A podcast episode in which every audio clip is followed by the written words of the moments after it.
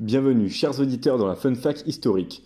On va aujourd'hui parler de morts insolites et plus particulièrement de la mort de Louis III de France. Alors notre cher Loulou est le fils de Louis II d'Illebeg et d'Ansgard de Bourgogne. Né en 863, il est désigné comme seul successeur par son père en 879, qui le place sous la garde de Bernard d'Auvergne, associé à Hugues l'Abbé et Boson de Provence. Né en, 863, il est désigné comme seul successeur par son père en 879, lequel le place sous la garde de Bernard d'Auvergne, associé à Hugues Labbé et Boson de Provence.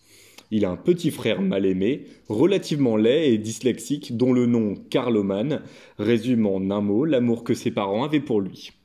Notre ami est célèbre pour sa victoire contre les Vikings qui terrorisaient l'Europe médiévale.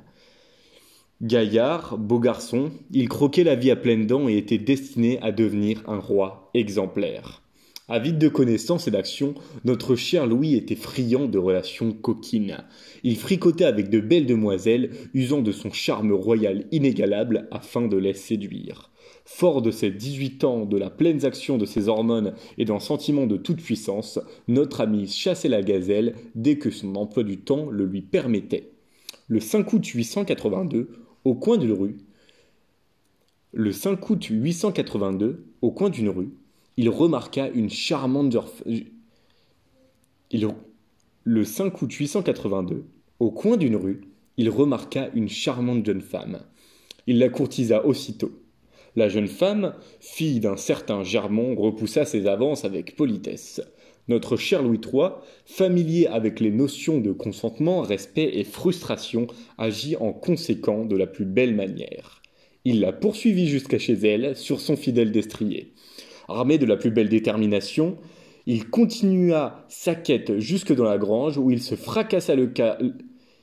Armé de la plus belle des déterminations, il continua sa quête jusque dans la grange où il se fracassa le crâne contre le linteau d'une porte trop basse et tomba du cheval l'ego et le crâne brisé, il succomba sur le champ. Son corps fut inhumé à Saint-Denis et son frère Carloman le Lay devint donc le seul roi de France occidentale. Merci à tous d'avoir suivi cette anecdote et on se retrouve la semaine prochaine pour une histoire encore plus folle.